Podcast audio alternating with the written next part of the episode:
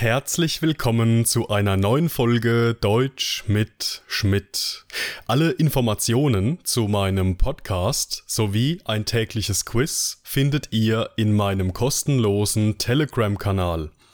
Alle Podcast-Folgen inklusive der Vokabellisten, Transkripte und Arbeitsblätter können auf meiner Patreon-Seite heruntergeladen werden. Außerdem möchte ich heute auf meine Taschenbücher Sprachbausteine C1, B2 und Deutschtest für den Beruf B1 aufmerksam machen.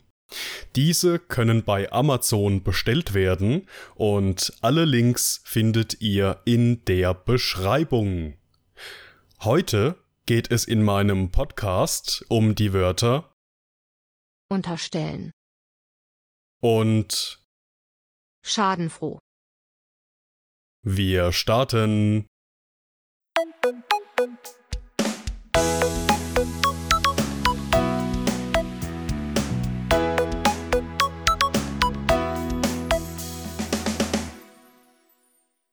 Unser erstes Wort für heute lautet unterstellen. unterstellen, Bis die Renovierungsarbeiten seiner neuen Wohnung abgeschlossen sind, stellt Marco seine Möbel bei einem Freund unter.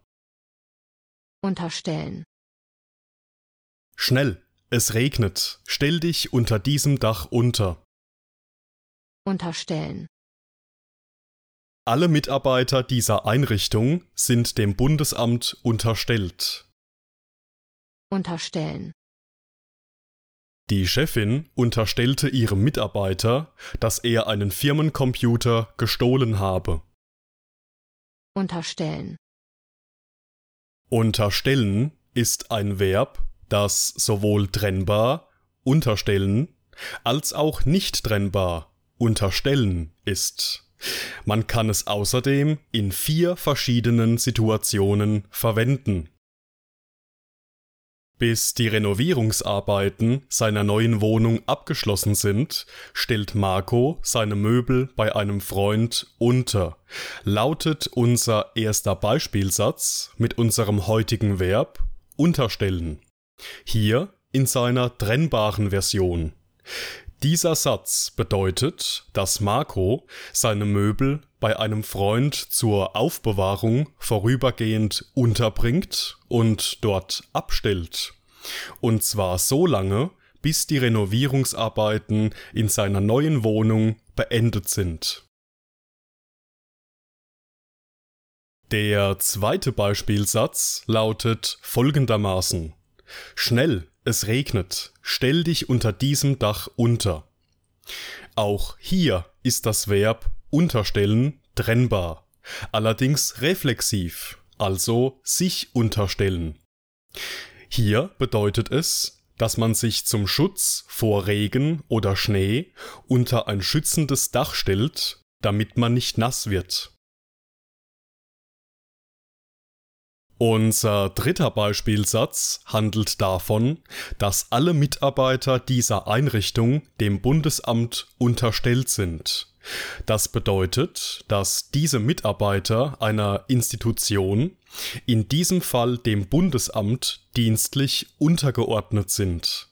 Man verwendet es in diesem Kontext immer dann, wenn wir die Struktur oder die Hierarchie einer meist staatlichen Behörde oder eines Amtes beschreiben. In diesem Fall ist unser heutiges Verb nicht trennbar. Und in unserem letzten Beispiel geht es um eine Chefin, die ihrem Mitarbeiter unterstellte, einen Firmencomputer gestohlen zu haben. Das bedeutet, dass sich diese Chefin nicht sicher ist, ob der Mitarbeiter diesen Computer tatsächlich gestohlen hat oder nicht, aber sie behauptet es.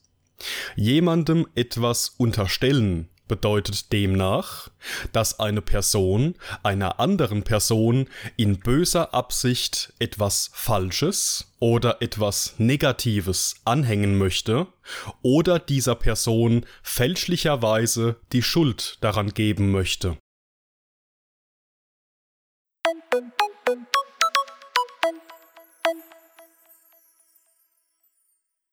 Unser zweites Wort für heute lautet schadenfroh.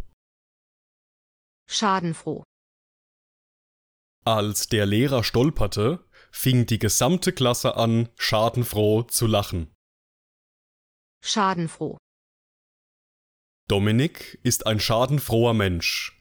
Er kann es nicht ertragen, wenn andere Menschen erfolgreich sind.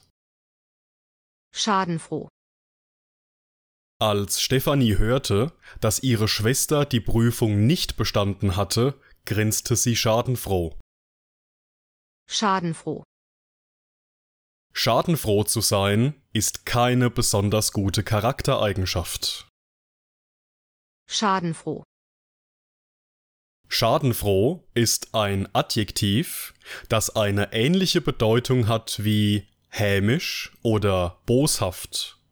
Als Schadenfreude bezeichnet man das Gefühl, wenn man sich am Scheitern, einem Fehler oder am Versagen einer anderen Person erfreut. Unser erster Beispielsatz mit unserem heutigen Adjektiv schadenfroh lautet Als der Lehrer stolperte, fing die gesamte Klasse an, schadenfroh zu lachen. Das bedeutet, dass der Lehrer versehentlich stolperte und die ganze Schulklasse angefangen hat, hämisch, gemein, bösartig und voller Schadenfreude zu lachen.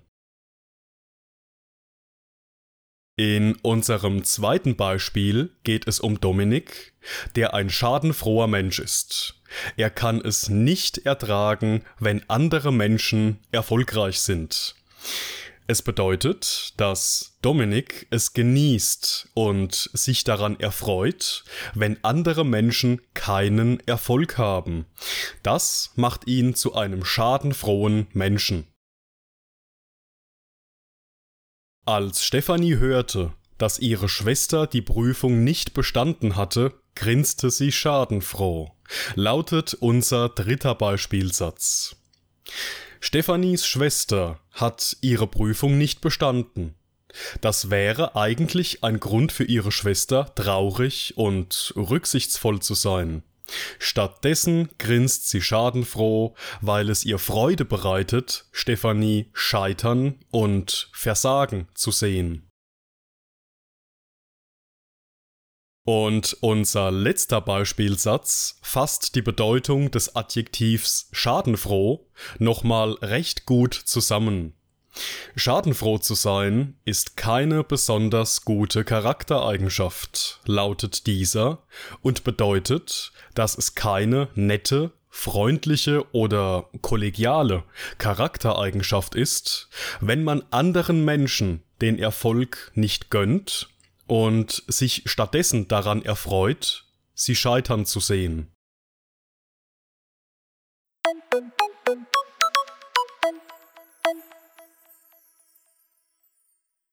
Und das war's mit der heutigen Folge. Ich bedanke mich wie immer recht herzlich fürs Zuhören und in diesem Sinne, bis zum nächsten Mal.